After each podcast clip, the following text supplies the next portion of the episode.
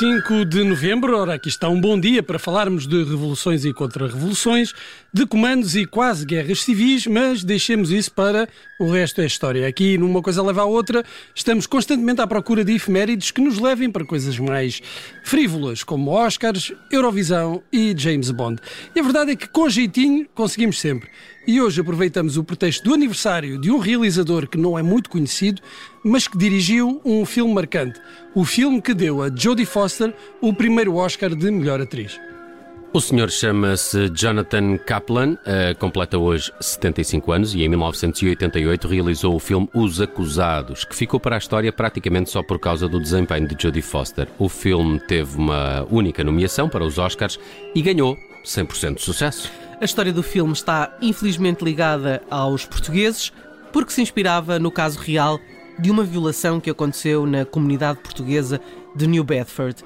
A 6 de março de 1983, Cheryl Araújo saiu para comprar tabaco e entrou no bar Bing Dance, onde acabou por ser violada por seis homens com a conivência de outros clientes que nada fizeram para impedir o crime. Os homens foram levados a julgamento, um julgamento que se centrou mais no comportamento da vítima do que no dos criminosos e que suscitou a atenção da imprensa nacional norte-americana com a transmissão televisiva de tudo o que se passava em tribunal. No final, quatro dos acusados foram condenados, dois foram absolvidos Cheryl mudou-se para Miami, onde veio a morrer em 1986 num acidente de viação.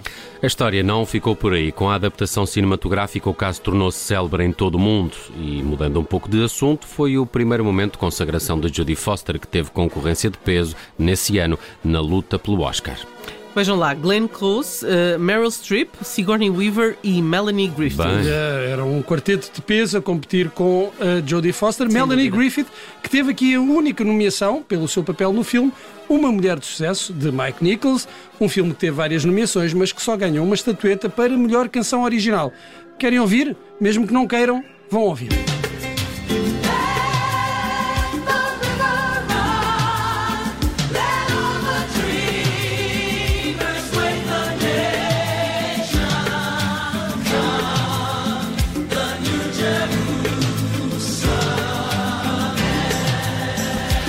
The River Run é uma canção composta por Carly Simon e que só teve duas concorrentes nesse ano. Uma delas foi Two Hearts, com letra de Phil Collins e música de Lamont Dozier, compositor que morreu este ano e que escreveu inúmeros sucessos para vários artistas. Um desses sucessos foi esta Without You, interpretada por Peebo Bryson e Regina, Labe e Regina Bell.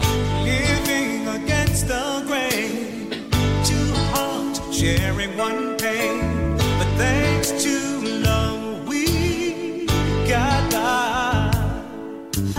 uma canção que teve direito à versão portuguesa, em português, cantada por Rosana. Lembram-se dela? Ah, mas agora quero ouvir. Nem sempre a vida vem assim do jeito que convém. Ódio, amor, bem e mal. Eh, eu confesso que já não me lembrava deste ícone da música brasileira da década de 80, mas assim que ouvi a voz, fui transportado no tempo e comecei a cantarolar isto.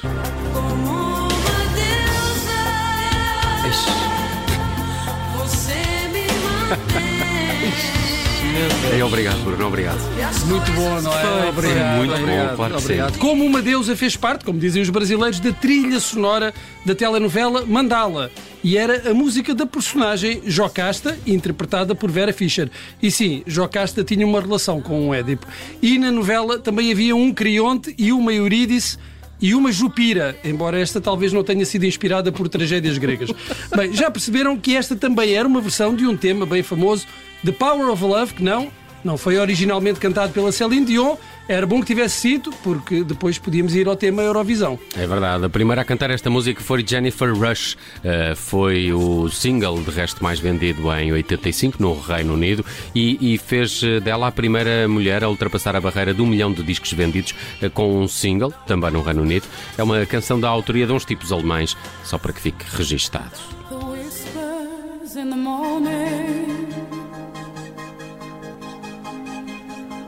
Of lovers sleeping tight.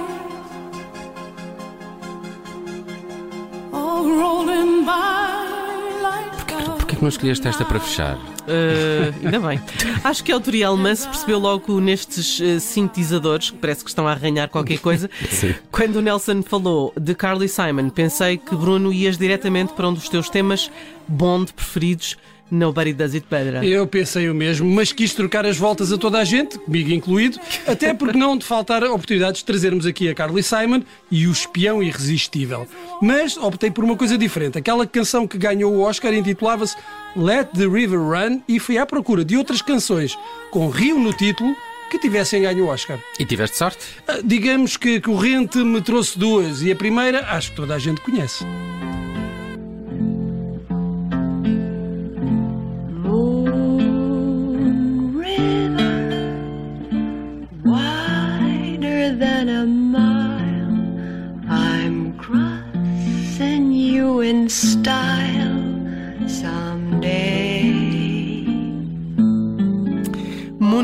River de Henry Mancini foi interpretado por Audrey Hepburn no filme Boneca de Luxo e mais, não só ganhou o Oscar, como ganhou dois Grammys para a canção do ano e gravação do ano.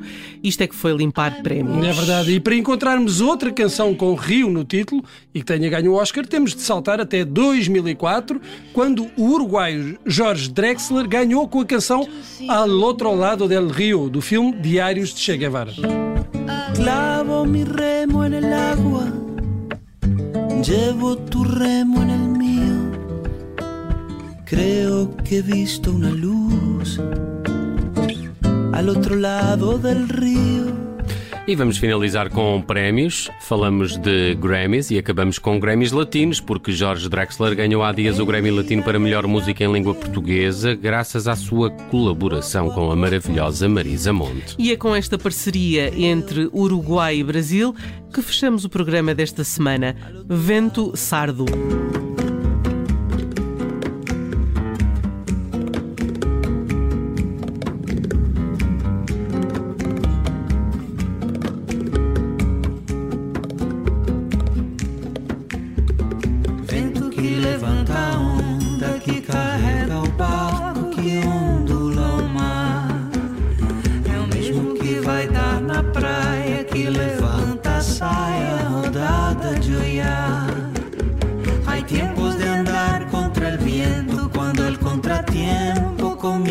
Soplar.